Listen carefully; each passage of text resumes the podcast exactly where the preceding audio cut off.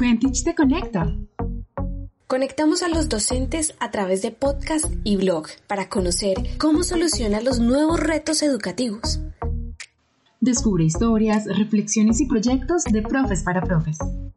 Conoce cómo el sistema educativo tradicional se transforma. Descubre cómo convertir tu clase en un espacio creativo, innovador y digital a través del curso de creación de piezas sonoras. Enseña, cuenta y comparte. ¿Y tú? ¿Qué, me, cuentas?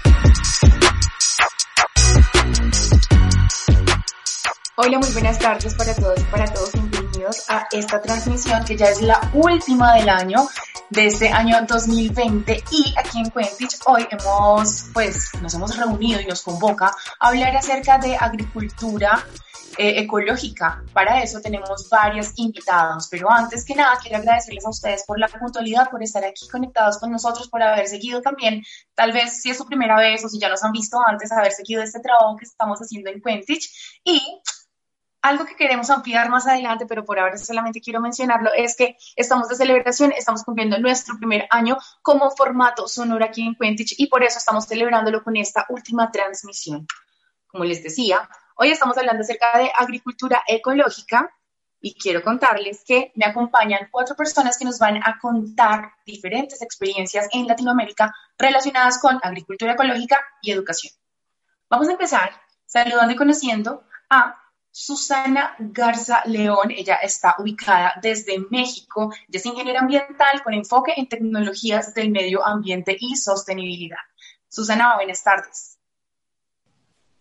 Hola Gina, ¿qué tal? Eh, un gusto estar aquí con ustedes. Estoy muy emocionada porque el platicar de estos temas tan importantes como es la agricultura ecológica con personas que también les gusta y, que son apasionadas de, de, aprender y de enseñar sobre esto, me emociona muchísimo. Y bueno, yo les mando un saludo desde acá de México. Gracias, gracias por esto. Ya ahorita nos vas a contar un poco acerca de cuál es este trabajo que estás desarrollando en México y por qué Hoy estás acompañándonos para hablar acerca de agricultura ecológica. También quiero contarles que desde Perú nos acompaña Marjorie Chipana. Ella es licenciada en periodismo, según lo que sé, tengo entendido. También tiene un enfoque ambiental, pero su trabajo ha venido enfocado principalmente, digamos, en la parte ambiental, social, cultural y artística. Marjorie, bienvenida a. Buenas tardes. Buenas tardes a todos, buenas tardes Gina, muchas gracias por la participación. Es realmente inspirador poder el día de hoy compartir esta tarde con personas que también creen en el propósito de tener una educación de calidad para nuestras niñas, niños y jóvenes de Latinoamérica en general y, por qué no, eh, también el enfoque medioambiental puede ser un eje transversal en todos sus aprendizajes, tanto en el logro de competencias académicas como en el logro de las habilidades blandas, ¿no? Como de esta manera el crecimiento emocional y el crecimiento académico de un estudiante se ve reflejados desde la agricultura, desde la cosecha, tanto en la escuela, en casa y en la comunidad. Así que la verdad que muy feliz por compartir las experiencias, estoy segura que va a ser muy rico y muy nutriente para todos los que nos están viendo y también para nosotros. Gracias. A ti, Marjorie, bienvenida. Por otro lado, quiero contarles que ya después de haber conocido a nuestra invitada desde México y también desde Perú, tenemos a dos invitados desde Colombia. Por un lado, tenemos a Angélica María Martínez Pareja, quien es antropóloga. Ella pues ha trabajado con temas de, de, trabajo rural, con trabajo con mujeres campesinas. Desde muy pequeña también ha venido relacionándose con las actividades y las responsabilidades individuales en cuanto al medio ambiente. Y en la tarde de hoy también, aparte de contarnos eh, un poco acerca de lo que ella hace, porque también va a participar, va a estar haciendo las memorias de esta transmisión. Así que, Angélica, qué gusto tenerte aquí. Hola, muchísimas gracias. Estoy muy contenta de poder participar. Estoy muy contenta por la invitación. Eh, como lo dijiste, soy una apasionada de todo el tema ambiental.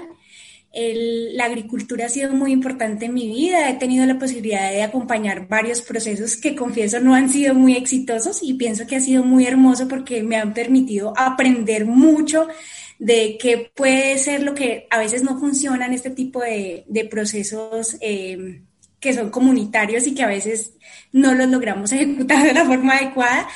Y además pienso que la agricultura es muy importante aterrizarla mucho en relación al cuerpo, ¿no? Eh, desde la pedagogía Waldorf, los niños cuando tienen ese contacto con la tierra también pueden conectarse con su alma a través de ese, ese ejercicio y ese trabajo. Entonces, bueno, estoy súper, súper, súper contenta de poder acompañarlos, eh, sobre todo haciendo estas memorias y de escuchar a mis compañeros, que qué rico, eh, de diferentes partes. Muchas gracias a ti, Angélica. Y bueno, también tenemos un invitado que él es Gustavo Martínez, él es ingeniero ambiental, pero en este momento es profesor en una institución en Cartagena y allí está también trabajando y desarrollando temas de proyectos ambientales educativos, pero siendo profesor de matemáticas. Gustavo, ¿cómo estás? Y cuéntanos un poquito acerca de eso. Hola, muy buenas tardes, muchas gracias por la invitación. Eh, bueno, muy contento de estar aquí con ustedes, de poder también aprender de estas maravillosas experiencias eh, bueno, hemos podido integrar la clase de matemáticas a los procesos ambientales de la huerta y no solamente de la huerta, sino a otras actividades. Esto permite eh, desarrollar aprendizaje de una manera significativa, es decir, contextualizado, con un propósito, eh, con unos elementos que son mucho más atractivos para los estudiantes, pero al mismo tiempo estamos desarrollando en ellos mucha conciencia ambiental que es lo que queremos despertar también en ellos, para que puedan ser agentes transformadores y agentes de cambio en una sociedad que realmente lo necesita. Muy importante como ustedes desde las diferentes áreas, desde las diferentes profesiones, al encontrarse dentro de los espacios educativos, promuevan además desde muchas áreas y con varias estrategias el tema de la pues del medio ambiente, de la protección del medio ambiente, que finalmente es como el eje transversal que atraviesa como todo lo que estamos conversando. Bueno, pero entonces ya para dar la apertura, muchas gracias a ustedes nuevamente por haber aceptado esta invitación de Quentich. Estamos muy contentos de poder hablar de esto porque consideramos que este año mucho se pensó en eso, ¿no? Este año mucho, sí, todos los años, los años más recientes se ha venido como conversando acerca de la importancia del cuidado del medio ambiente. Creo que este año con todo el, el tema que nos ha mantenido y que ha cambiado la dinámica de vida, creo que ha hecho un llamado también mayor a la reflexión y bueno, creo que es importante cerrarlo conversando un poco acerca de eso. Pero entonces, como este conversatorio se llama agricultura ecológica, yo quiero que primero definamos este término de qué estamos hablando cuando nos referimos a agricultura ecológica y cómo podremos relacionarla o diferenciarla de cuando estamos hablando de la protección del medio ambiente, si es que se puede diferenciar.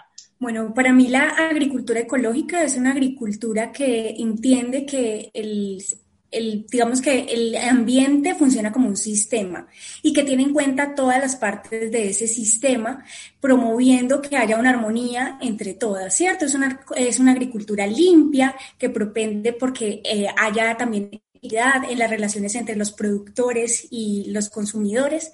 Y es una agricultura que busca eh, no solamente... Mm, no solamente producir alimentos, sino que va un poco más allá y busca también que las personas nos conectemos con el alimento, que eso es algo, muchas veces simplemente comemos por comer, pero es tener esa conciencia de qué es lo que estoy consumiendo. Gracias, Angélica. Eh, bueno, hablar de, agricultura ecológica es, todo un mundo, ¿no? Y de hecho acá tenemos dos ingenieros que, que, nos pueden dar mucho aporte con eso. Sin embargo, desde mi punto pedagógico, en dos años de experiencia en una comunidad rural del Perú, eh, entiendo y comprendo junto a la compañía que he tenido de docentes y niños que es una agricultura que piensa en la preservación del medio ambiente, en el cuidado del planeta Tierra, ¿no?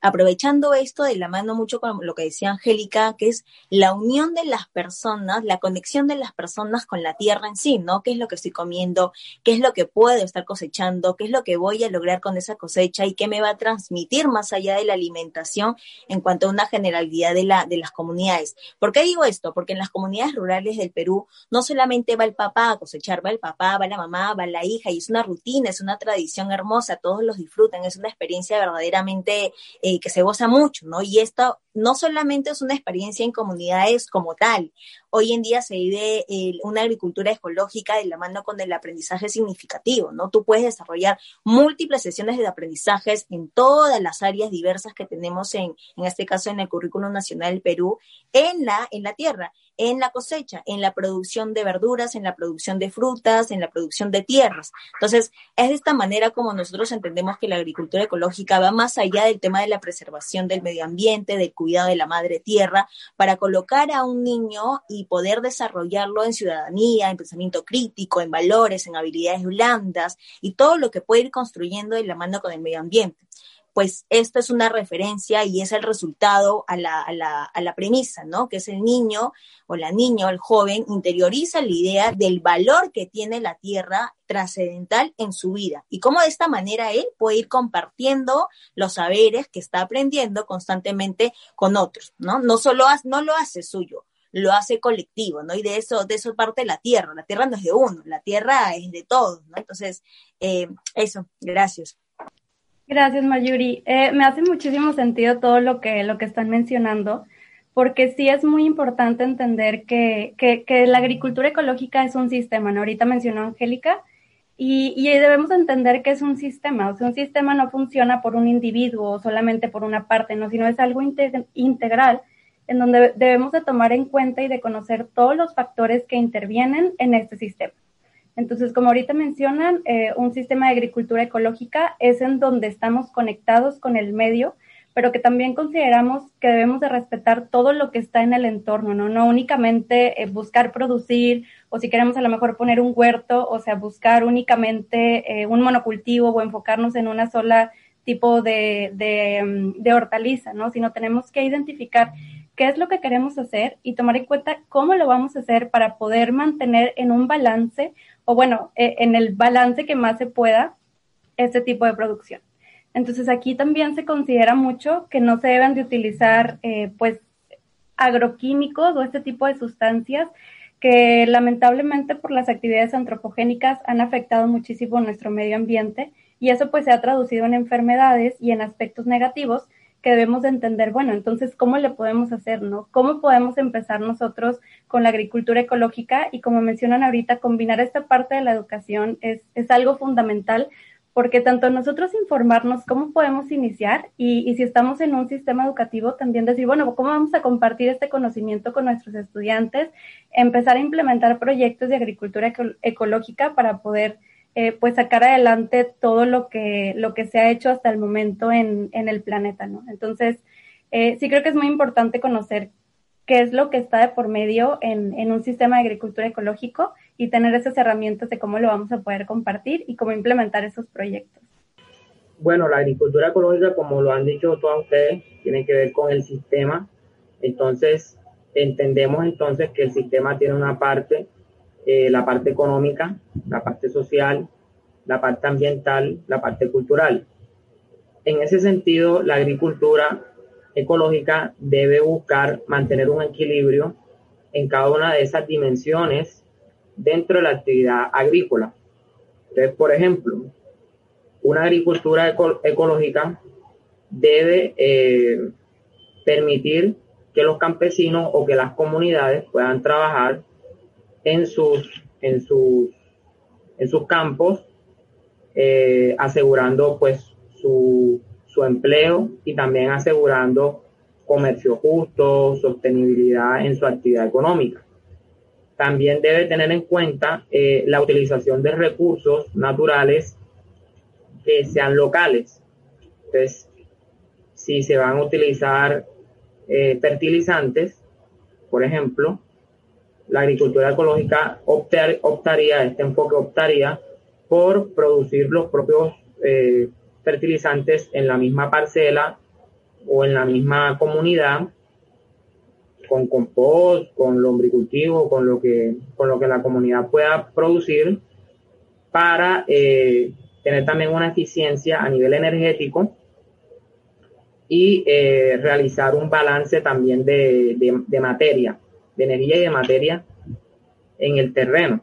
Entonces, ustedes saben que si nosotros tenemos un cultivo y traemos abonos o fertilizantes de un lugar muy distante, ese transporte de ese, de ese abono fertilizante va a tener un, impacto ambiental, va a tener una huella ecológica. Entonces la agricultura ecológica debe eh, analizar estos aspectos para minimizar el impacto ambiental, como lo estamos viendo.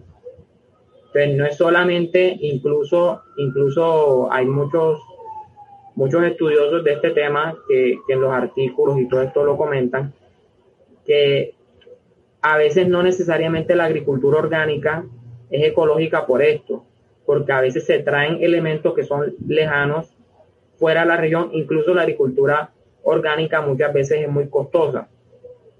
Entonces viola allí dos elementos de la agricultura ecológica, que la primera que no puede ser infinitamente costosa, debe poder ser posible, viable por las comunidades campesinas o por las comunidades que están trabajando la tierra. Y lo segundo es que debe ser también de elementos que tiene la gente en su contexto, en su región, con su biodiversidad, eh, tratando de hacer reciclaje de, de, de materia orgánica. Entonces, eso es lo que quería agregar como para complementar. La agricultura ecológica es un sistema por eso, porque busca ser eficiente en, en, el, en el pedacito de tierra donde estén ubicados.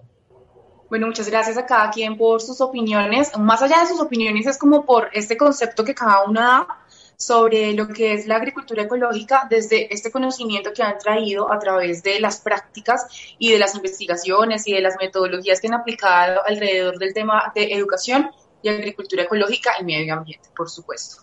Vemos y bueno, escuchándoles, eh, me doy cuenta de que finalmente esto es algo que atraviesa todo, realmente tiene que ver con decisiones políticas, con lo que es público, con el territorio, con la parte pues ambiental, con la parte de educación, incluso también con el tema de género desde las mujeres en la participación de, de, las, de la siembra, ¿no? Eh, de la alimentación, nutrición y eso por supuesto que tiene que ver con la salud, con la salud de las personas y con la salud de la tierra. Entonces es algo que impacta muchísimos espacios, pero que finalmente no ha tenido, y lo mencionaba ahorita por ejemplo Angélica, y que es curioso poder hablar ahorita más adelante, me gustaría que abriéramos ese paréntesis, hablar acerca de por qué no siempre los proyectos o los trabajos alrededor de esto dan los frutos que se espera, ¿sí? ¿Cuáles son esas trabas que se pueden encontrar en el camino mientras están trabajando y desarrollando proyectos relacionados con medio ambiente y agricultura? Pero antes de pasar a este punto y también hablar acerca de la relación con la educación, quisiera que tal vez habláramos un poquito acerca del panorama de América Latina y por eso es tan importante que hoy contemos con participantes de diferentes países para que podamos hacer una lectura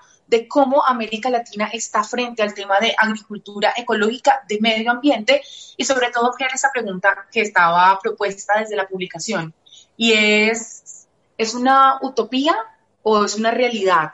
¿Es posible que podamos avanzar como se espera y como se necesita hacia la agricultura ecológica? Arranquemos con, arranquemos con Susana. Sí, eh, gracias Gina.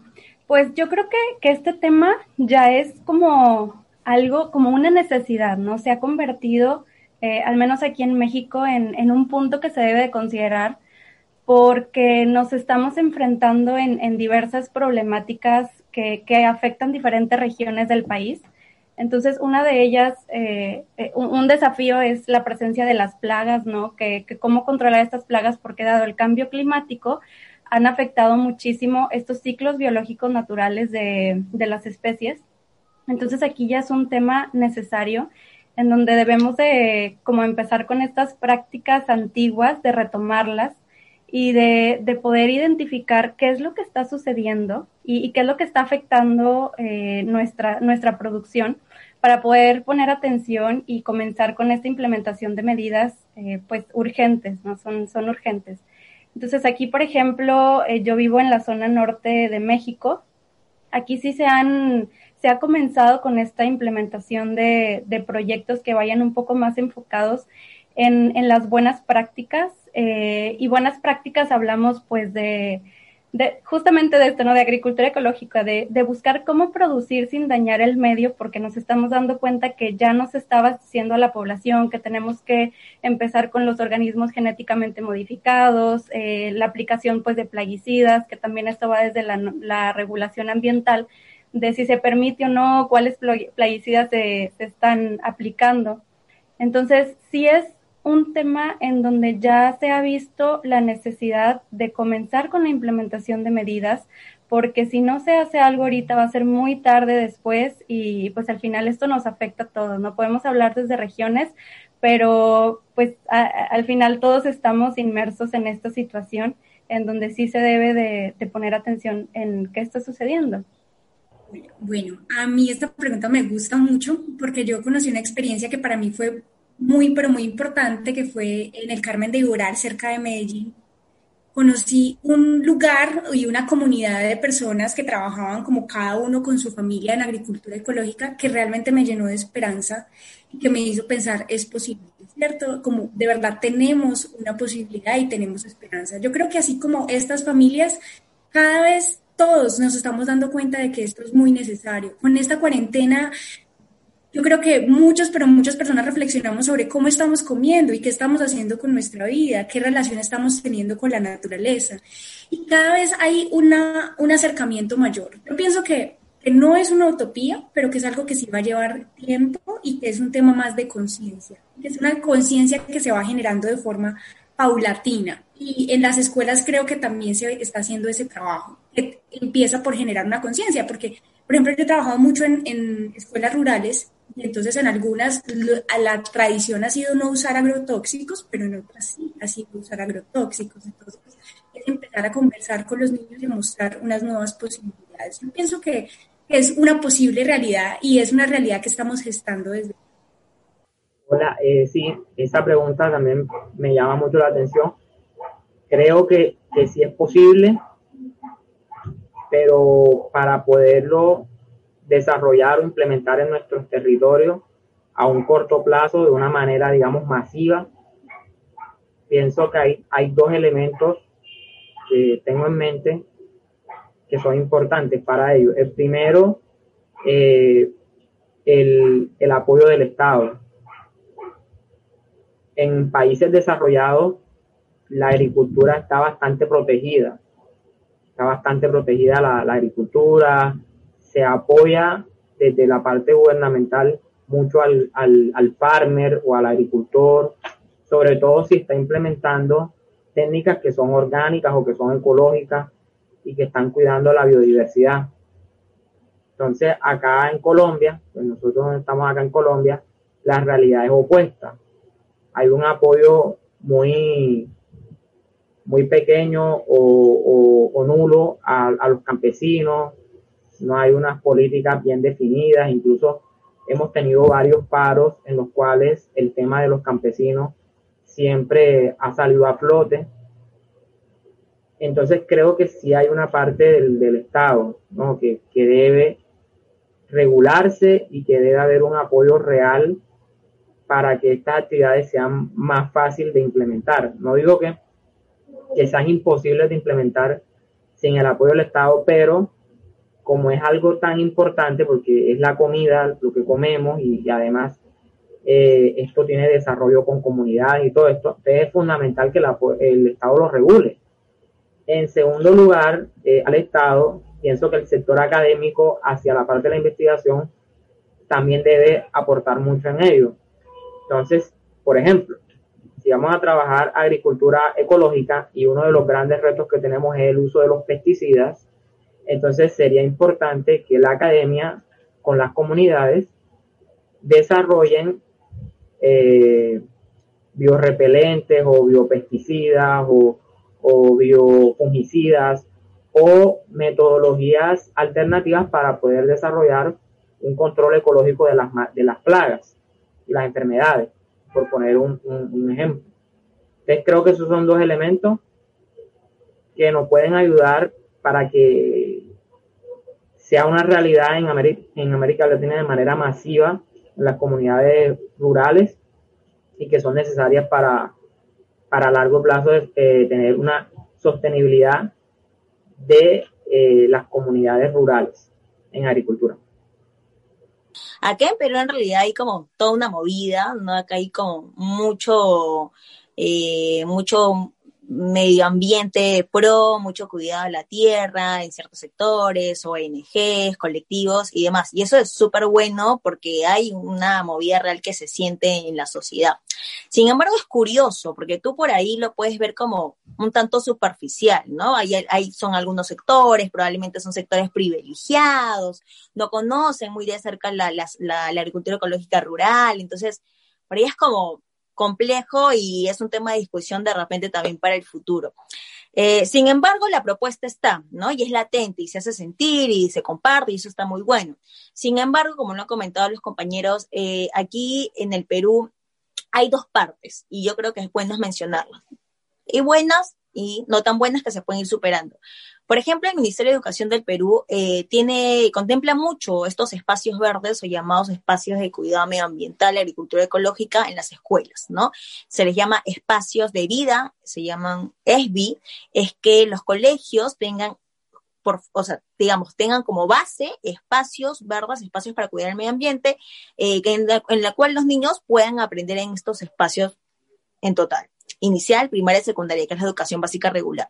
Entonces eso está muy bueno porque de hecho se propaga, el Minedu eh, lo revisa, le hace un monitoreo, hay un seguimiento y eso está genial. Pero por otro lado, tú te volteas a la esquina de tu escuela rural que está metiéndole punche a los proyectos medioambientales, que tienen una agricultura ecológica genial y, y viene Minedu, ¿no? Pero volteas al lado y están los papás, están los, las madres haciendo agricultura ecológica totalmente abandonados, ¿no? No hay presencia del Estado ahí, no hay como una importancia. De hecho, eh, para, se siente mucho el tema del desinterés incluso, ¿no? Entonces, encuentran mucho los estudiantes, incluso nosotros como docentes, esta contradicción de qué pasa, porque hay tanta movida acá en el colegio, porque hay tanto apoyo en la escuela, que está súper bueno, porque son niños que se están desarrollando, pero estamos volteando a ver quienes están en verdad esforzando y comprometidos totalmente con la agricultura ecológica, a los que no volteas a ver y a los que no reciben apoyo. ¿No? Y básicamente es con, es con ellos que nace el tema de la agricultura ecológica en muchas de las comunidades, y te hablo en costa, sierra y selva. Entonces, eh, siento que acá en el Perú aún hay mucho trecho, eh, aún falta muchísimo, hay una presencia de conciencia ambiental, hay mucha crítica, hay mucha expresión, hay mucha opinión, pero aún es muy superficial, ¿no? La gente se está dando cuenta, la gente está opinando, los niños también, pero creo que el Estado podría hacer mucho más, ¿no? las los pequeños sectores que hoy vemos se podrían transformar o convertir en esas masas importantes, ¿no? Numerosas que realmente podrían hacer mucha más voz de las que ya vemos. Sin embargo, eh, creo que es transformador porque también estamos viendo constantemente metodologías, organizaciones que apuestan por el medio ambiente y que de hecho más adelante les comentaré qué es lo que vienen haciendo. Pero eh, hay un sentir, hay un sentir de que aún falta mucho y de que eh, estamos para, ¿no? eso. Gracias. Bueno, tenemos como diferentes visiones, no obstante, mantenemos como la esperanza, aparte porque existe la necesidad de que realmente haya una concienciación y que se amplíe la gente que esté ya más involucrada y más consciente del tema de, del cuidado del medio ambiente y también de la agricultura ecológica.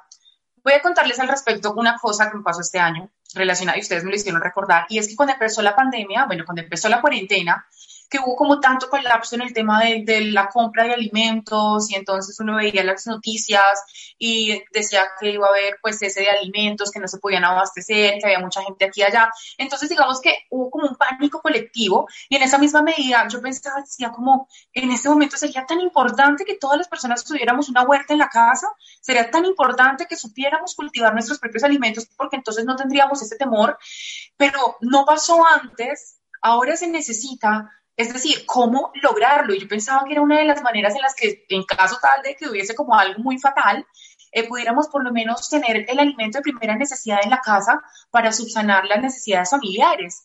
Entonces, creo que esa reflexión la tuve y me parece como tan importante que podamos hablar acerca de eso porque ustedes dicen, es que la parte pública, el sector público se tiene que involucrar mucho más. Pues una de las formas como las que se puede involucrar es, sí, por supuesto, el tema de políticas públicas, pero también, y aquí es donde yo les quería hacer una pregunta, pero ya me tocó reformularla, porque yo les quería preguntar, ¿por qué es importante que en la educación se aborde el tema de la agricultura ecológica? Pero creo que lo que les acabo de decir es como las lucecitas hacia allá. Es decir, el Estado también, en una de las formas en las que se debe comprometer, es que dentro del pensum, dentro de las actividades escolares y educativas, se incluya con más fuerza, no solamente como con proyectos de que los profesores tuvieron la idea, entonces si los profesores no la tienen, entonces, ¿qué pasa? Y muchas veces hay profes que están supremamente comprometidos, pero entonces el horario de trabajo eh, no está a la disposición, los materiales, el espacio, es decir, todo eso requiere de unas condiciones.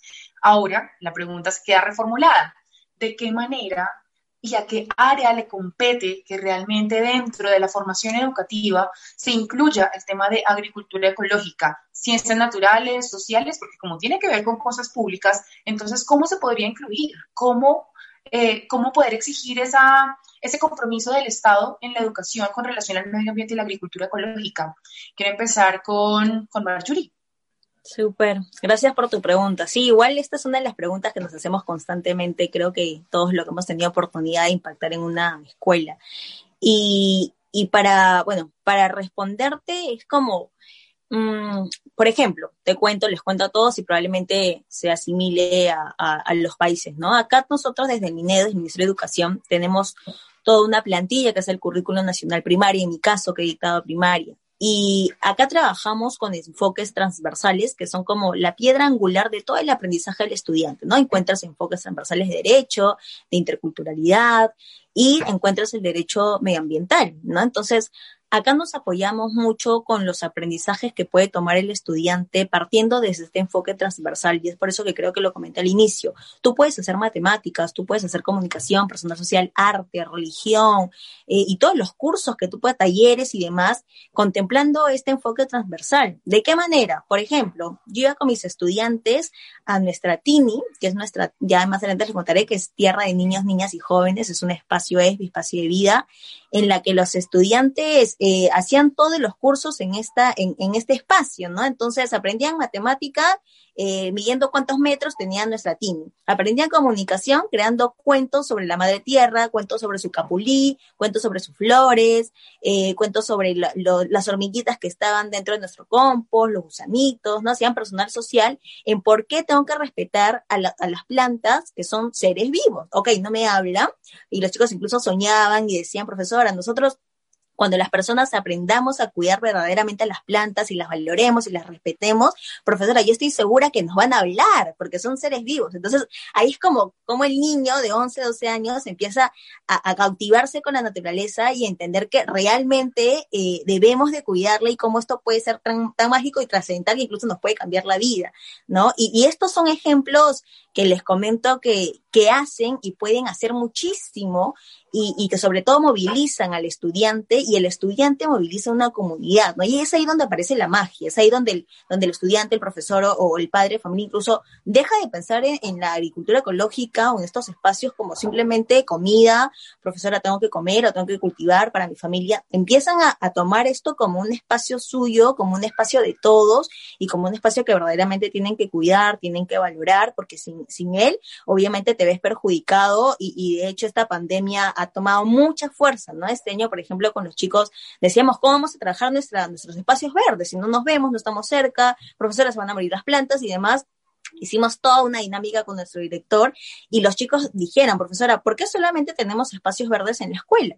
¿No? ¿Por qué solo hay? También no lo podemos tener en casa. ¿No? Profesora, la pandemia ha venido y nosotros somos los únicos que tenemos alimentos en nuestra casa, ¿no? Entonces, como, yo, gracias, chicos, porque obviamente eh, yo no tenía el gran espacio, pero también tengo uno que se asimila a los de los chicos, pero es curioso cómo los niños que son eh, tan pequeños y, digamos, eh, tan inocentes, empiezan a entender estas ideas que realmente valen la pena, que realmente son transformadoras e inspiradoras, y, y gracias a Dios incluso tuvimos la oportunidad de que sus, de sus ideas y parte de sus creaciones con respecto al cuidado del medio ambiente desde casa y en plena pandemia pueda ser transmitida por una radio local de, la comunidad. Entonces, con eso te quiero decir que, la educación apuesta por, por, una transformación 360, ¿no? Y sobre todo que está de la mano con el medio ambiente y que no se desliga para nada a ningún curso. Entonces, yo, por ejemplo, tengo la total certeza de que si alguien me dice, oye, no puedo hacer matemática y estar con el medio ambiente al lado, le invito a que me busque y, trabajamos porque eh, es así, es así, o sea, yo apuesto porque el niño se saque los zapatos, se saque las medias, pise la tierrita mojada, se siente en el patio y viva y conviva con la naturaleza. Y a medida de eso, pueda tomar toda la motivación del mundo y poder ser el estudiante que desee y obtener los resultados académicos que desee y convertirse en el ciudadano que, que quiera ser, ¿no? Esa es la gran apuesta y es lo que, gracias a Dios, ahí hemos venido logrando con, con mis chicos. Y los invito, de hecho, a que, a que pueda también compartirse con todos. Gracias. Bueno, Marjorie, antes de que le pases la palabra a alguien, yo quiero hacer dos cosas en este momento, en este pequeño paréntesis, y es una, agradecer a la gente que ya nos está dejando comentarios, muchos de sus estudiantes también están por acá conectados con esta transmisión y me parece muy importante también que ellos puedan escuchar eso y sentir como esa inspiración, pero además de eso tenemos preguntas, por ejemplo, y, es algo que tú también empezaste tal vez a tocar un poco y por eso me gustaría hacer énfasis para que tal vez Angélica, Gustavo y Susana lo tomen en cuenta en sus intervenciones, y es, hablar acerca de cómo motivar, cómo conectar a los niños, a las niñas, a los jóvenes, a los estudiantes desde la virtualidad sobre esta conciencia ambiental y los proyectos de sostenibilidad. ¿De qué manera se puede lograr a través de la virtualidad? Esta pregunta la hace Sabina Cabezas, quien siempre ha estado muy conectada con el contenido de Quentich, así que un gran abrazo para ella también.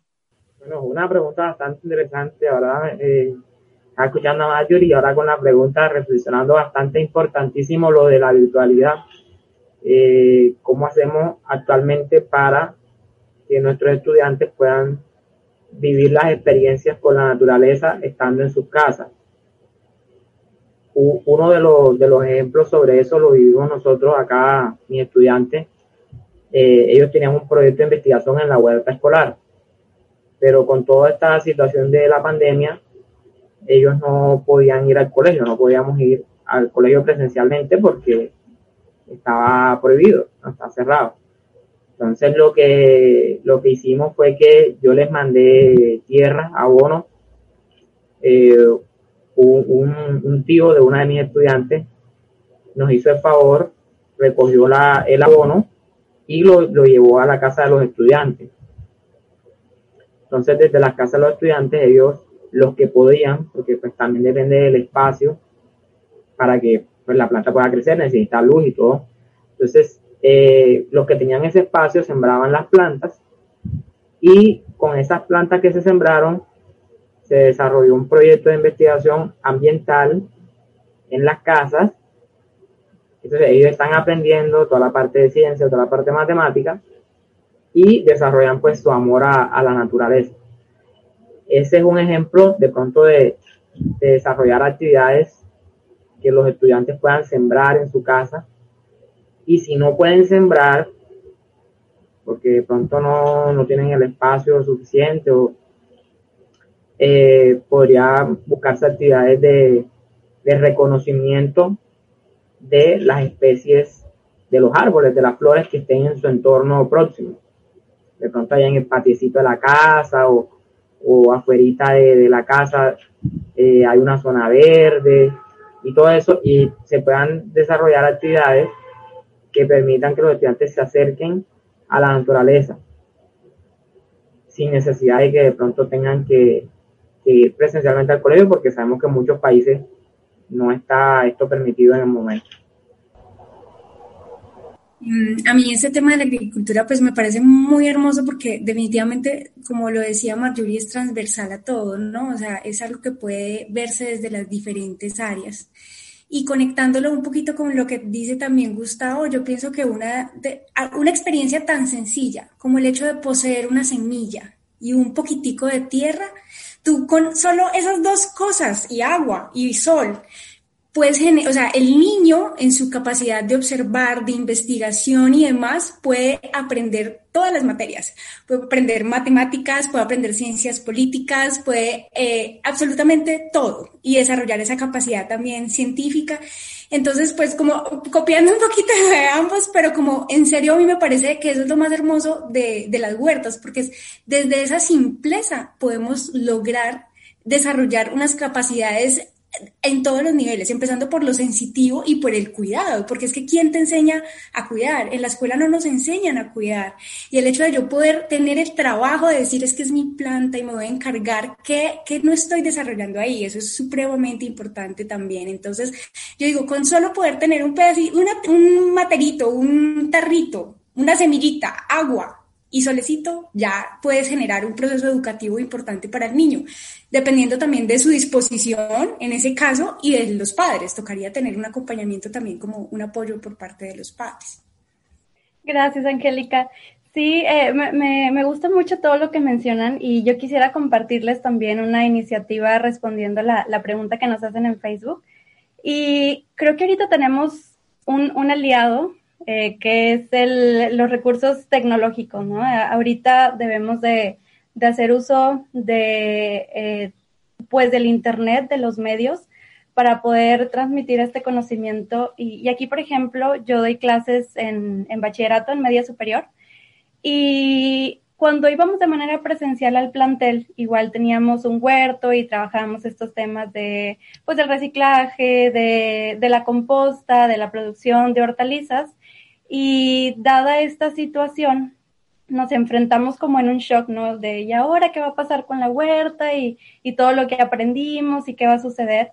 Entonces, creo que en ese momento sí lo vimos como algo preocupante, pero a partir de ahí surgió una iniciativa y una oportunidad de decir, bueno, pues, ¿por qué no lo que aprendimos ahí lo podemos trasladar en nuestras casas? Y, y sobre todo hacerle saber a, a, la comunidad educativa de que es posible, ¿no? Puede ser una acción pequeña, como ahorita menciona Angélica, de, de la semilla, de sembrar algo pequeño, y que eso ya es muchísimo. Y muchas veces esta eh, como falta de descontextualización de no conocer qué es lo que nosotros podemos hacer desde nuestras posibilidades, desde nuestras casas, aunque sea un espacio pequeño, un espacio grande, pero qué es lo que yo puedo hacer, ¿no? Y que, cómo yo puedo aportar al, al medio ambiente. Entonces, a partir de ahí surgió un taller de educación virtual, eh, de educación ambiental virtual, en donde pudimos aprender muchísimo a partir de estos temas tan importantes como es cómo sembrar una semilla. O sea, desde algo tan básico que a veces lo vemos muy complicado y decimos, pero es que cómo vamos a, poner un huerto, ¿no? O si no me va a germinar la planta, pues ya me desanimo. Entonces es ir poco a poco y, y decir, bueno, pues sí podemos hacerlo a partir de qué? De una semilla. Ok, ¿qué va a pasar?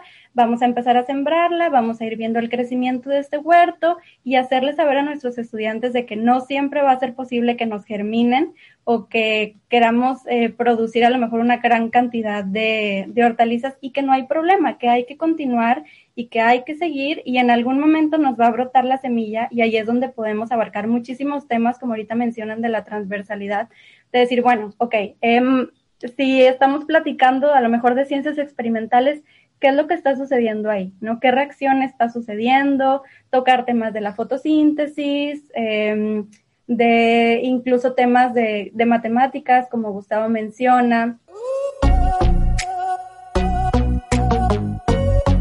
Y aprovechando para contextualizar un poquito lo que veníamos conversando, eh, les contaba que acá en Perú hay una organización que, bueno, obviamente nace como un proyecto al inicio, pero hoy en día es una organización que se llama ANIA. Ella es Asociación para la Niñez y su Ambiente. De hecho, impacta en muchos países de Latinoamérica y Europa. Está presente en muchos lugares, de hecho es muy conocida. Pueden googlearla, pueden leerla también. Esta organización tiene una metodología muy interesante. Eh, trabaja con la metodología TIN, Tini significa tierra de niños, niñas y jóvenes. Les contaba un poco en qué se diferencia una Tini a un biohuerto, ¿no? Tú puedes tener un biohuerto en tu casa, en tu colegio, en tu comunidad, y muchas veces tú haces o de repente se entiende de mala manera que el biohuerto es de uno, es tuyo, o de las dos, tres personas que la construyeron, que la van alimentando, que la van cuidando. En este caso, la Tini eh, tiene un paso más allá. La Tini tiene tres espacios y es como muy marcado esto en los estudiantes cuando empiezan a construirlo, ¿no? La Tini tiene un espacio para la comunidad, un espacio para la naturaleza y un espacio para el estudiante o los estudiantes, ¿no? Y con esto, ¿qué quiero decir?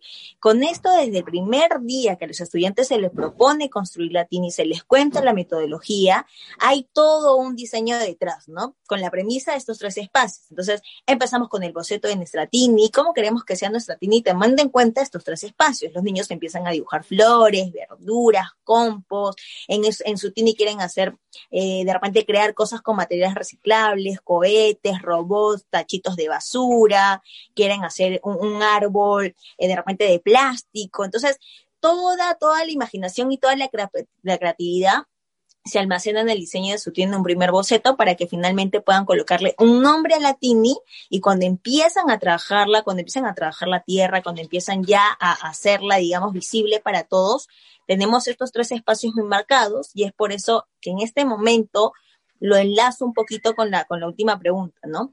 Eh, como nosotros tenemos la TINI, hacemos que los papitos vengan, hacemos que la comunidad venga, les contamos que esta TINI es suya, que este espacio es suyo, que ellos pueden venir cuando quieran, que se pueden sentar acá, que pueden tomar los alimentos, que pueden cosechar con nosotros, que pueden animarse a hacer los, los, trabajos con materiales reciclables, pueden animarse a escribir, pueden animarse a venir a tocar una flauta para su TINI, pueden cantar en quechua para su TINI y las flores y las plantas pueden, pueden ser las más felices escuchando. Entonces, Acá hay una conexión, un vínculo inmediato con la naturaleza y la comunidad.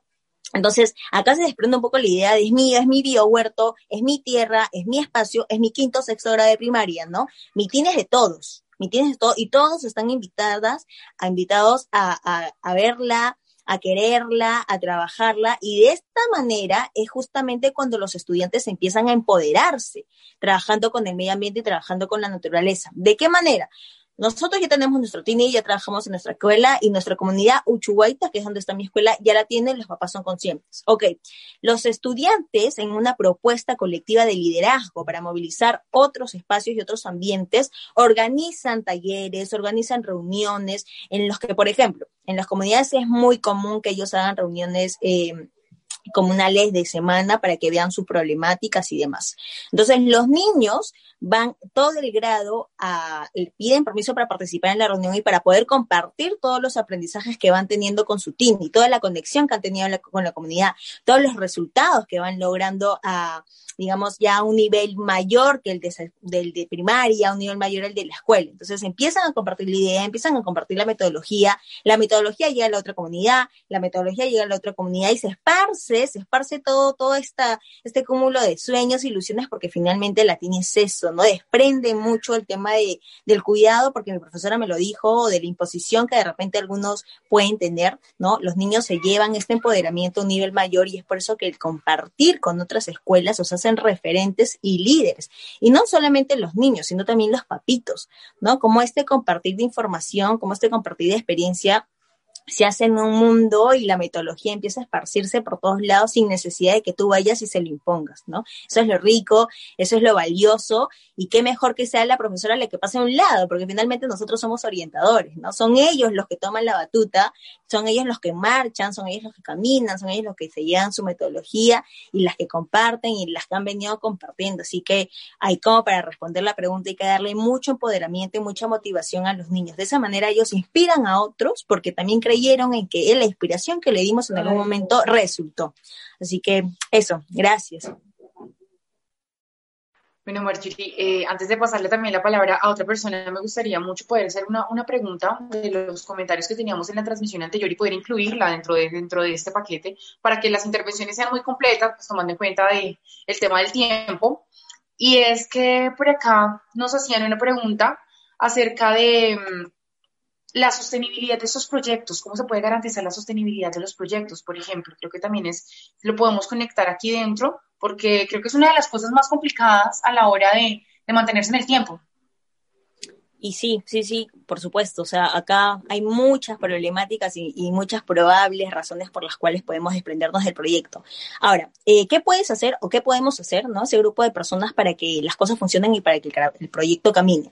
Número uno, eh, primero creer en el propósito en el que estás haciendo, ¿no? Estar muy motivado, estar muy inspirado. Y esto conlleva muchísimas conversaciones, charlas, talleres, involucramiento de otras personas. Y ahí voy con lo segundo, ¿no? Eh, si yo creo en mi proyecto, si yo estoy inspirada y motivada, puedo hacer que también otras personas puedan inspirarse en mi proyecto, ¿no? Y a esto se les llama aliados, ¿no? Nosotros tuvimos de repente aliados, por ejemplo, la municipalidad de Chavín de Huántar, que era el distrito, eh, de repente tuvimos eh, el aliado de tener a una empresa, eh, entonces, los chicos, que eran los que movilizaban todo el proyecto, compartían todos sus aprendizajes, compartían lo que querían lograr, ¿no? Y al ser niños de 11, 12 años, por supuesto, te mueve, te mueve mucho porque son niños que en verdad están creyendo en algo que tú como adulto de repente dices, oye, qué difícil que es y como el niño de dos años me está diciendo que es real, ¿no? Entonces, eh, estos aliados ayudan mucho en el tema social y económico, ¿no? Porque también esa es una parte eh, fuerte e importante porque de repente a veces un proyecto no es sustentable. Y y lo tercero que es súper importante para mí es la participación de la comunidad. Si la comunidad no participa en el proyecto medioambiental, es muy poco probable que este avance, ¿no? Ya sea por el tema de dejadez o, o de poco conocimiento, si tú no impactas en ellos como has impactado en los estudiantes, es, es muy difícil, es muy difícil. Tiene que haber un involucramiento de estudiantes que conllevan el proyecto, aliados que puedan apoyar para amortiguar todos los gastos y demás que se puedan dar, aparte para darle luz al proyecto también, y la comunidad, ¿no? Esto, estos tres, estas tres características para mí personalmente son importantes, ¿no? De ahí es como el cohete despega y se pueden hacer muchas cosas porque obviamente se hace mucho más visible, resuena en otros lugares, resuena en otras comunidades y el proyecto empieza a crecer en más. Gracias. Bueno, mi gran inspiración en el tema de agroecología ha sido, pues, de agricultura ecológica, ha sido la pedagogía Waldorf. Yo tuve contacto con ella precisamente en el Carmen de Ibural, donde hay varios movimientos. Esta pedagogía para mí es muy interesante porque eh, considero que el ser humano no es, eh, no, solo, no es solamente dentro del, del que ellos tienen, entonces hablan de que estamos divididos en varias partes y digamos que la trimembración que tenemos es la mental, la emocional y la voluntad que estaría ubicada como en la parte inferior. Como, y esa, esa parte de la voluntad está muy relacionada con el hacer que es algo que hemos descuidado mucho en la educación convencional. El hacer no es tan importante desde la visión eh, occidental, en donde prima lo mental, ¿cierto? Entonces, desde ahí yo pienso que la agricultura o sea, desde que yo conocí eso y me di cuenta que se podía desarrollar también todas esas habilidades motrices a través de la agricultura, me he conectado profundamente con ella porque lo que se busca, por ejemplo, en el primer septenio del niño es que él afiance como todo su enraizamiento a la tierra y que desarrolle toda su voluntad. Entonces, que él toda la actividad motos, por ejemplo, en esta pedagogía, ellos no empiezan a trabajar lo mental hasta después de los años, ¿cierto? En estos primeros siete años se hace mucho énfasis en todo lo que es el hacer y esa, y esa parte del hacer es la agricultura, que sería más como tipo juego, ¿cierto? Sería un tema más de acercarme viendo el ejemplo de las personas que están en mi entorno, que serían como los maestros, porque probablemente no todos los padres pueden ejercer la, la labor de agricultor, pero tendrían como esa labor, esa referencia de, del maestro. Entonces, ese ha sido como mi referente, que siento, y escuchando a Marjorie también me parece muy lindo, digamos que yo esta experiencia con, con un proceso que acompañé hace, fue como dos años más o menos, que les cuento que fue un fracaso, pues fue una experiencia un poco exitosa. Entiendo en estos momentos a qué se debió y fue que en realidad no fue... Me adelanto un poquito y fue como un poco ese tema de... Cuentes, por favor. Sí, ¿Qué aprendizaje te digamos, esto que tú consideras es entender que, o sea, en ese momento yo quise de cierta forma, y lo reconozco y lo acepto, con lo que tenía en ese momento, imponer un poco mi visión romántica de, de lo que era la agricultura ecológica a un grupo de adolescentes que estaban en otra cosa y que sé que les hubiese podido entrar desde otros ángulos. Yo me fui muy por el tema político, muy por el tema agroecológico, muy, sí, muy por el tema de la agroecología y demás, pero sé, en estos momentos tengo la conciencia de que sí se hubiesen podido generar una motivación mayor teniendo en cuenta las necesidades particulares del territorio, ¿cierto? Pensando un poco en el tema económico, pensando en cómo vincular a la familia, que siento que eso también ha sido una falla o es una falla que yo conozco en el sistema educativo acá en Colombia, en las experiencias que yo he tenido, en que los padres no están tan cercanos a las instituciones en general, pues es mi experiencia, de pronto si hay colegios muy cercanos, pero yo siento que eh, esa falla, por ejemplo, de no contar con ese apoyo y, con, como con ese compromiso más genuino y como más desde, desde la propia motivación, creo que es esencial. Y creo que parte, como lo dice un poquito Marjorie, de generar una gran conciencia y cómo se hace a través de charlas, a través de la repetición, a través de mostrarles diferentes caminos y diferentes alternativas. Y pienso que también es un proceso que se lleva a largo plazo y que muy rico cuando podemos empezarlo también con, con los más chiquitos, que me parece como súper chévere. Eh, y ya pensando, la tercera pregunta que se me acaba de, así, ¿cómo sostener un proyecto en el tiempo? Lo que yo he visto es que es fundamental que haya una motivación profunda de las personas que están participando, o sea, que realmente crean en el proyecto. Eso yo siento que es lo más básico y esencial, hasta si el proyecto se llega a caer en ese momento, porque eso quiere decir que esas semillas y todo lo que ya se gestó en ese momento va a poder continuar en otros momentos, porque las personas ya se llevan eso con ellos y van a tener ese deseo de pronto en este momento no funcionó, nos tuvimos que separar, nos cambiamos de casa, etcétera, etcétera, pero vamos a seguirlo reproduciendo en otros lugares en donde estemos. Entonces yo pienso que es eso, la motivación es lo más esencial. La semilla seguirá creciendo si esa motivación queda sembrada en cada una de las personas que forman parte de estos proyectos. Y bueno, eh, partiendo de, esa respuesta que ahorita nos compartió Angélica sobre cómo hacer que nuestro proyecto sea largo, eh, perdón, sea sustentable a largo plazo, yo creo que es muy importante ahí eh, lograr como ese, ese vínculo en donde los estudiantes puedan ser los protagonistas del proyecto y que ellos sean los que se puedan encargar de transmitir esos conocimientos a las próximas generaciones porque siento que es muy diferente, por ejemplo, en nosotros llegar y, querer imponer o, platicar de, bueno, esta es la situación, ¿no? Eh, se tiene que hacer esto, tenemos que comenzar ya y, y, como darles la información, ¿no? A lo mejor esto sí es importante hacerlo al inicio, pero va a llegar un momento en donde nosotros ya como que nos hacemos para un lado y dejamos que ellos sean los que vayan desarrollando esas habilidades socioemocionales como es la conciencia social, en donde sea algo un poco más allá de, ver una problemática central, ¿no? De, vincular y decir, ok, está sucediendo esto, ¿qué es lo que nosotros podemos hacer eh, en, nuestro, en nuestro plantel? Y que ellos empiecen a buscar esas soluciones y, compartirlas, porque si en, si en un momento ellos se apropian de los proyectos, es como siento yo que nace esa motivación de querer compartirlo y, de esas buenas prácticas que se pueden ir llevando tanto con las próximas generaciones, con sus compañeros o también con sus familias. Y esto va a asegurar que pues no sabemos cuánto tiempo va a durar el proyecto, pero que sí, que sí sea sostenible y que no tenga como una fecha límite de, ok, nuestro objetivo es este, nuestra meta es esta, una vez que se logre esta meta, pues termina el proyecto, ¿no? Sino seguir poniendo esas metas a largo plazo y que ellos sean los que busquen esa solución de cómo van a hacer para que ese proyecto se pueda llevar a cabo y siga y siga y siga.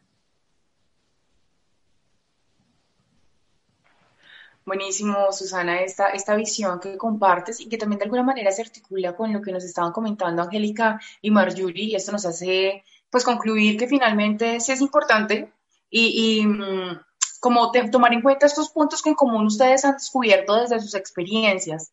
Ahora Gustavo nos va a compartir también eh, desde, desde su experiencia en el trabajo en Cartagena, cómo puede cómo responder a estas preguntas que nos llegan desde el público. Bueno, eh, es importante todo lo que ya han dicho ustedes, realmente es eso, conseguir que los estudiantes sean líderes, que exista un liderazgo colectivo, es decir, que no sea un solo estudiante o una sola estudiante, sino que se vuelva parte de la cultura, del, del, de la cotidianidad de esos estudiantes o de esa comunidad. Pues cuando se logra ese, esa, esa cultura, ese, ese saber colectivo, entonces allí el proyecto puede ser sostenible en el tiempo. Si no se logra que se generen muchos líderes, o muchos liderazgos, es muy difícil que el proyecto se, se sostenga porque en algún momento el líder o la líder o cualquier momento cualquier persona deja de estar en ese entorno y lo más común es que el proyecto pueda por lo menos en el eh, por lo menos en el entorno inmediato desaparecer. Entonces eh, lo que yo he tratado de hacer con mis estudiantes si están escuchando es eh, despertar en ellos una capacidad de liderazgo y desarrollar en ellos capacidad de trabajo en equipo, para que ellos entiendan que entre todos ellos juntos pueden ejecutar uno o varios proyectos sin la necesidad de que esté un profesor eh, allí con ellos. Entonces, independientemente de que sea yo el profesor o sea otro los profesores o o no, no hay profesor, pero ellos tienen la idea, ellos pueden proponer y pueden construir el proyecto. Entonces, eso es lo, lo importante. Lo importante es que estamos formando a una generación de líderes que van a poder tomar estos proyectos ecológicos y van a poderlos inventar y se los van a poder idear y los van a poder implementar en sus territorios, estemos nosotros o no estemos nosotros.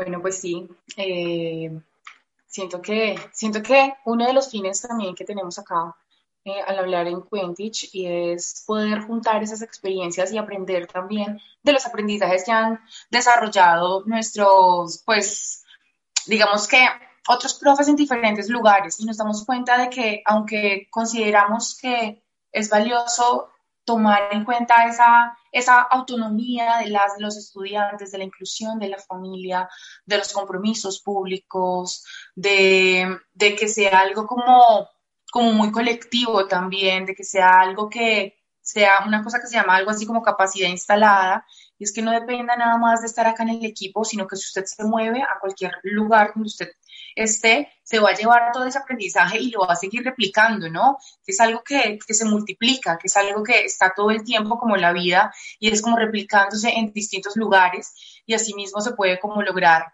esta, pues este movimiento que necesitamos que ocurra, porque es que finalmente eh, lo que queremos es que sea algo que pase del aprendizaje, de lo bonito, porque pues es algo bonito y algo tierno, pero tiene que tener un impacto real para que evidentemente eh, la consecuencia sea positiva para todos, o sea, porque sí, es, es, interesante poder aprender y todo, pero que realmente tenga un resultado, ¿no? Es un resultado de la vida que finalmente nos va a beneficiar a todos, a la comunidad, porque incluso puede tener huertas sostenibles que les ayuda para su economía, que también asimismo les garantiza la alimentación, que asimismo garantiza el trabajo en equipo, eh, pero también para, para, para, para un municipio, para un país, ¿por qué no? Para toda una región y por supuesto para ayudar a la conservación, a la concienciación mmm, y el manejo de los recursos de una forma sabia, de una forma en la que, en la que se conserven. Bueno, yo creo que ya nosotros estamos, estamos, yo sé que nos conectamos recientemente, pero más o menos habíamos dicho que entre cinco y media de la tarde y siete de la noche.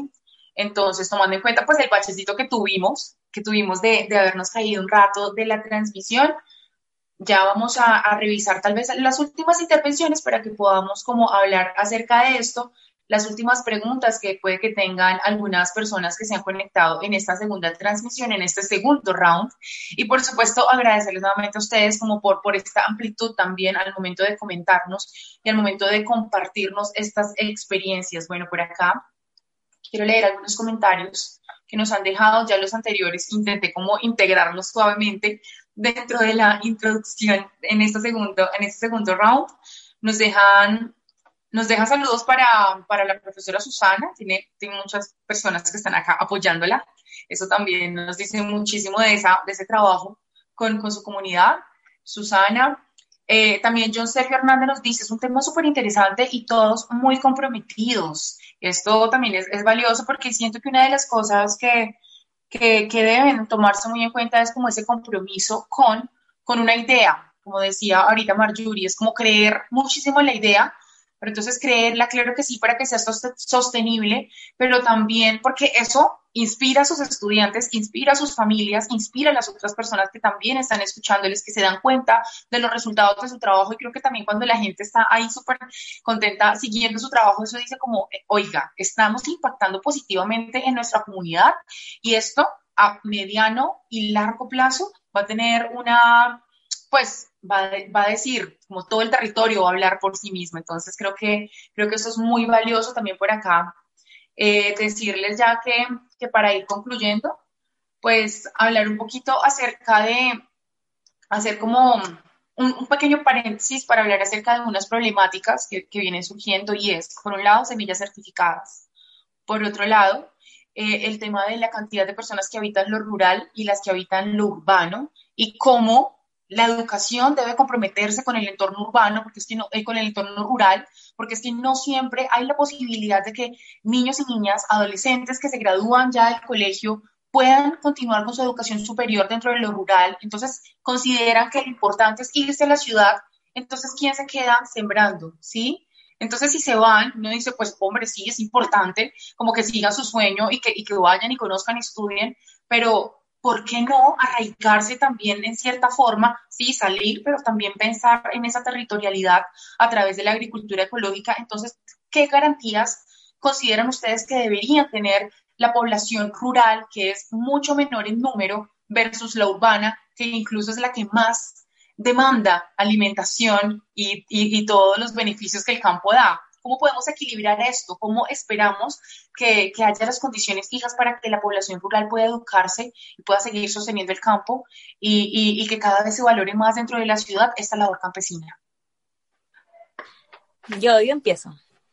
Eh, bueno, es igual bastante controversial, ¿no? Hablar de esto nos podríamos demorar horas y horas y creo que acá todos los presentes lo sabemos.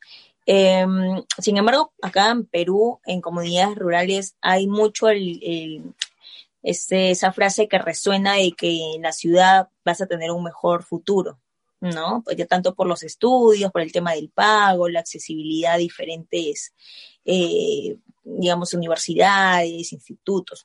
Y de cierta manera el acceso a educación en la ciudad hay mucha más diversidad, eso es verdad. Eh, sin embargo, hoy a partir de, todo, de todo el aprendizaje que van teniendo los niños, hay también un enfoque de interculturalidad y esto es la valoración, la revaloración, de la revaloración, perdón, del patrimonio cultural, ¿no? Del patrimonio del hogar, del patrimonio de la tierra, del patrimonio de la comunidad, del departamento. Entonces, hay mucho hincapié eh, consciente en clases e inconsciente en las comunidades de no perder ese valor, ¿no? De no perder ese valor y de continuar, de continuar las tradiciones, sin dejar de lado el estudio. Ahora, eh, hay mucha, hay mucha, digamos, mucha motivación a que el estudiante pueda tener libertad de elección, ¿no? Esto está enlazado a la elección del estudiante, que es uno de los principios básicos con los cuales trabajamos. Esto quiere decir que el estudiante tiene total libertad de poder decidir eh, cómo puede tener el futuro que él desea sin dejar de lado la importancia familiar, la importancia del valor de la cultura y demás. Entonces, em, digamos que la respuesta vendría a, a mucho en el principio de, cuál, es, cuál ha sido la experiencia académica que ha tenido el estudiante de la mano con la experiencia emocional, ¿no? Eh, si me voy yo a estudiar a, Lima eh, alguna carrera profesional o algunos estudios avanzados, eh, tengo, tengo o, tendré la certeza de que voy a volver a mi comunidad, voy a ayudar a mi comunidad, eh, voy a preservarla, voy a potenciarla, ¿no? Con mis saberes, con los aprendizajes que he obtenido gracias a una educación que me ha permitido desarrollarme y crecer como profesional. Entonces, ese es como uno de los pilares en las comunidades hoy en día. Eh, si te vas a estudiar, si tienes la oportunidad, no te olvides de donde saliste, ¿no? no te olvides de la comunidad que te vio crecer, no te olvides de tus padres que se ganan la vida todos los días eh, con la tierra, con la agricultura, con las parcelas, con las cosechas y demás. Entonces, es acá como mucho, mucho el pensamiento de los niños en, comunidades rurales andinas del Perú. Eh, sin embargo, hay mucho trabajo, hay mucho trabajo por hacer. Eh, hay mucho, mucho trabajo también del Estado eh, para, para, para, digamos, volver esta idea realmente sostenible y que no solamente abarque a un grupo de seis o siete estudiantes que tuvieron la oportunidad de ver más allá, ¿no? Sino realmente de que se pueda impactar a todos los estudiantes de todas las comunidades. Igual es, es, también como curioso porque eh, son los mismos papás muchas veces los que lo impulsan a los hijos a salir de las comunidades y, los que muchas veces no quieren que regresen, ¿no? Y esto es porque ellos saben que hay una dejadez en lo rural, o sea, son conscientes de eso y, los protegen, ¿no? Hay un sentido de protección también a sus hijos. Sin embargo, como les comento, hay una constante experiencia en que puedes hacer mucho desde todas las virtudes y las fortalezas que vas ganando por tu comunidad, sea ahora como estudiante, sea como presidente de la comunidad, sea como alcalde de la comunidad, como un ingeniero, como una doctora o enfermera, pero de alguna manera tienes que retribuir a la tierra que te dio nacer, crecer y desarrollarte. Eso, gracias. Yo eh, nada más para, eh, para pues compartir el, el pensamiento de Mario y yo creo que sí es muy importante esta parte de, la pedagogía basada en la cultura, en, en hacerle entender a nuestros estudiantes de que es muy valioso y muy importante conocer nuestras raíces, nuestras tradiciones, para apropiarnos y fomentar ese sentido de pertenencia Y, como menciona Mauri, es decir, bueno, yo vengo de, este lugar, entonces quiero mejorar y qué puedo hacer para mejorarlo. Y es ahí donde se empieza ese sentido de decir, bueno, buscar mejores oportunidades sin perder ese enfoque de que me va a ir mejor en, en otro lugar, ¿no? O no quiero seguir o, me quiero, quiero dejar eh, mis raíces, sino apropiarse y decir, yo tengo la capacidad de poder ayudar, de poder mejorar el entorno en donde vivo y también de ser ejemplo para mis futuras generaciones de que sí se puede y, y es cuestión además de proponerlo, de, de, salir, de estudiar y de regresar para buscar cómo mejorar ese lugar en donde, en donde vivimos, sea comunidad rural o, o urbana.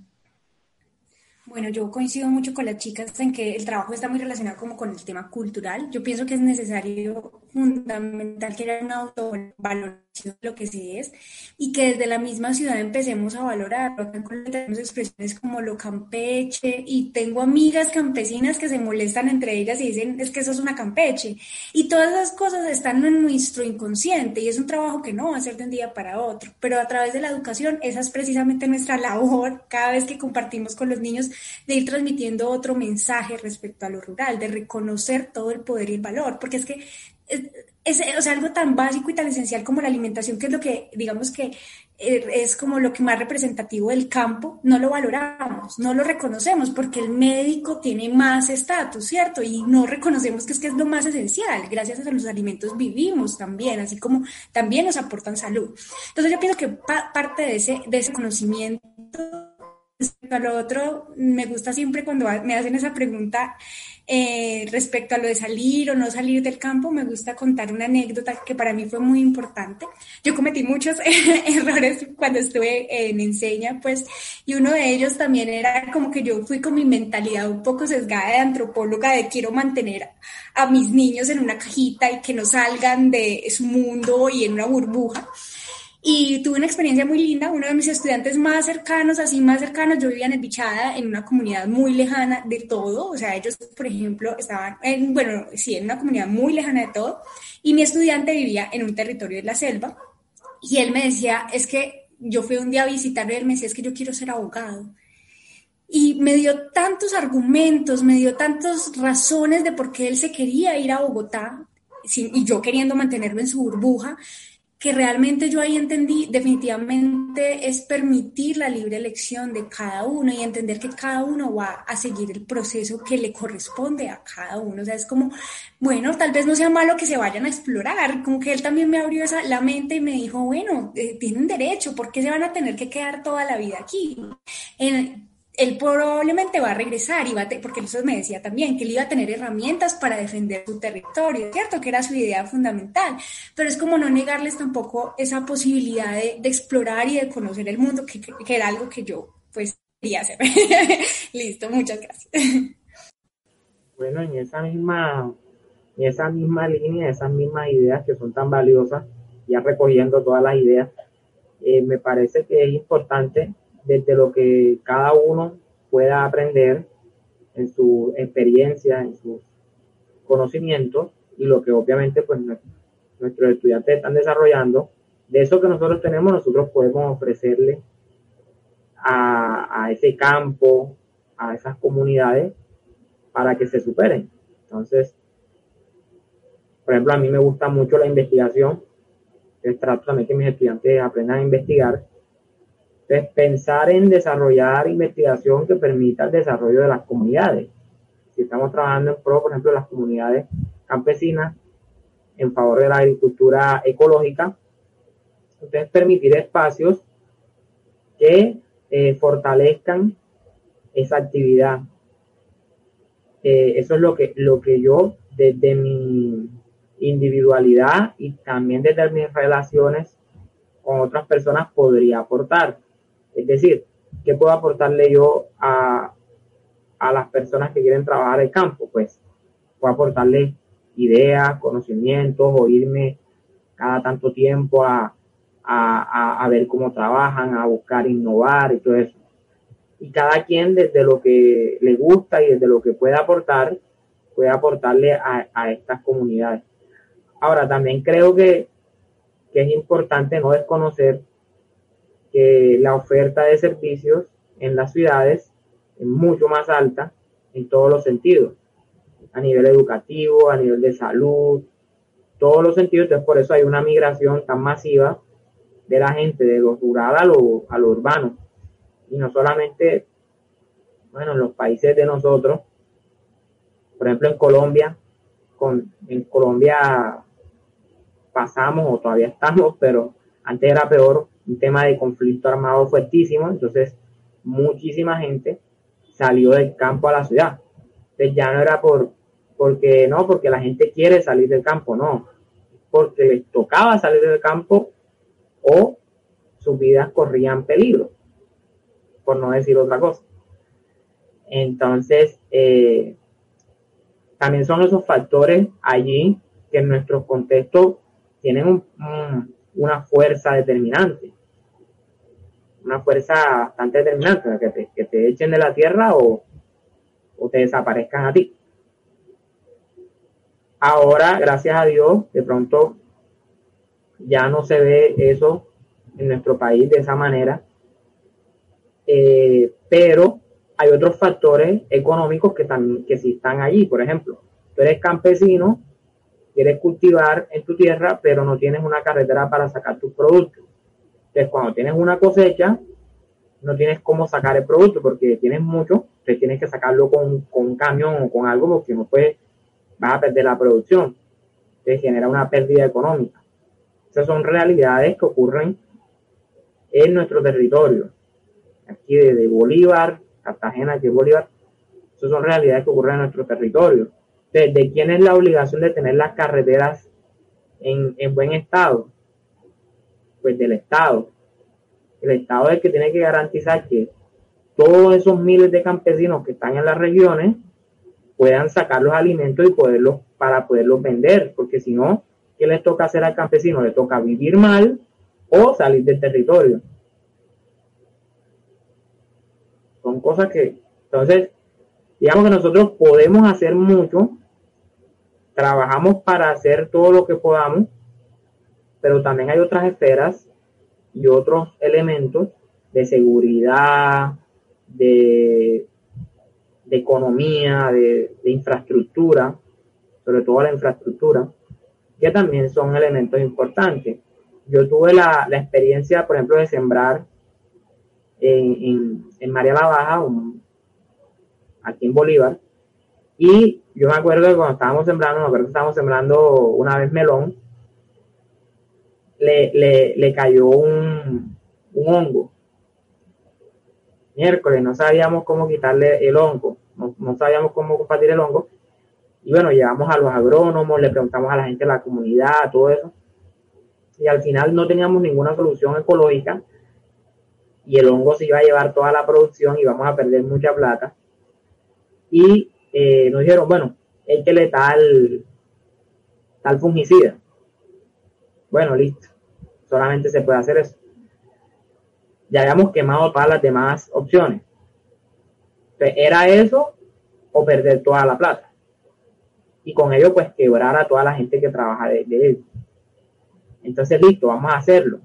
Resulta que el fungicida no lo conseguimos en el, en el departamento, nos tocó buscarlo en Barranquilla, estando un cultivo en Bolívar, nos tocó ir a Atlántico, que es otro departamento, a buscar el, el, fungicida. Entonces, todo lo que demora un fungicida en, venir de un departamento a otro, y en la agricultura, ustedes saben que todo es de, tiempo preciso, el tiempo justo. Si uno no riega la planta, la planta no lo espera unos 15 días. Si uno no, cuida la planta de la plaga, la, plaga, la plaga no lo espera unos 15 días. Entonces, eso es un factor que también puede limitar la agricultura en nuestro territorio. El hecho de que no exista la infraestructura, y la infraestructura no es solamente la carretera, sino si tú quieres hacer agricultura ecológica totalmente limpia, que en la región haya gente que maneje las técnicas o que en la región también existan las técnicas, pero también algunos productos básicos para poder desarrollar de manera limpia la agricultura. Si no están estos elementos, eh, elementos físicos o, o, los saberes en las comunidades no están todavía muy bien apropiados, muy bien desarrollados, eso es lo hace un poco más complicado. Es como para tener en cuenta, pues allí en nuestros proyectos. Bueno, pues, pues sí, digamos que no todas las situaciones son iguales, ¿no? No en todas las regiones, no en todos los países. Eh, entender también esas diferencias, tanto sociales, que impactan en el campo.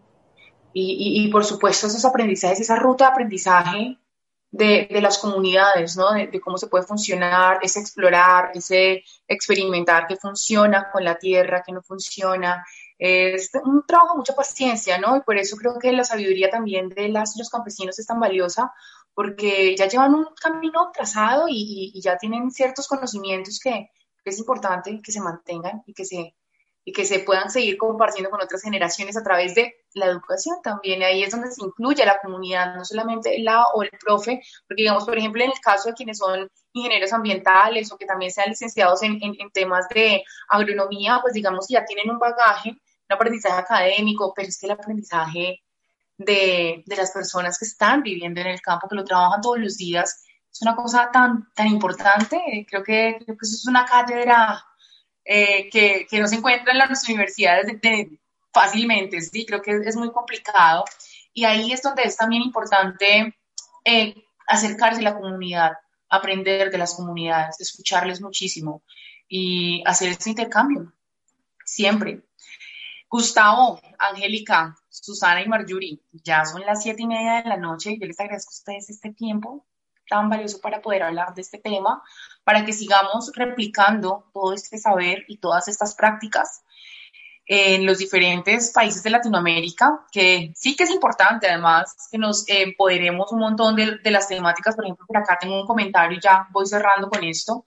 Ángel Loaiza nos dice, la legislación nacional en este tema, hablando de Colombia, ahorraría recursos para sembrar, recuperando las selvas originales en Latinoamérica último gran, bueno, las reservas de agua también, y dice que habla precisamente ahorita del tema de la cotización del agua en Wall Street y también de cómo la decolonialidad eh, nos ha ayudado a, a, empoderarnos sobre ese libre albedrío del, del, de la gestión de los recursos naturales y, y pues de prevenir el saqueo, el saqueo de tierras y el saqueo de agua importante eso también. Creo que es vital que, que se pueda hablar acerca de, de, eso y que cada vez, digamos, en las facultades, en los colegios, en las comunidades, tengan conversatorios, se tengan prácticas de jornadas de, de siembra y, y, del aprendizaje que no siempre tiene que ser formal, ¿no?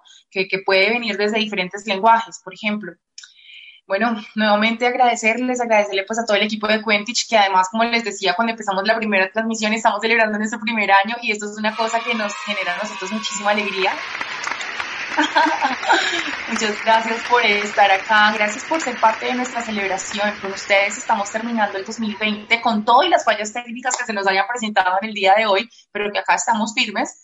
Y, por supuesto, por supuesto, celebrar este primer año, invitarles para que sigan también conectados con Quench, para que nos hagan preguntas más adelante, para que si tienen ideas, ustedes también pueden entrar a escribir como blogueros, colaboradores en, en que tenemos también esta posibilidad de que profes de diferentes lugares digan como, oiga, yo estoy manejando este tema, me gustaría hablar de este punto de vista, eh, valioso, de eso se trata de eso se trata, de que esta sea un, una plataforma, un lugar en el que profesores y profesoras de diferentes espacios, gente interesada en la educación, que no necesariamente tiene que ser educadora, eh, pueda hablar, pueda contar, pueda hablar desde sus experiencias y metodologías. Creo que alrededor de la educación es, es la conversa aquí y la educación es transversal a un montón de temas. Entonces la puerta está abierta. A ustedes mil gracias, un gran abrazo.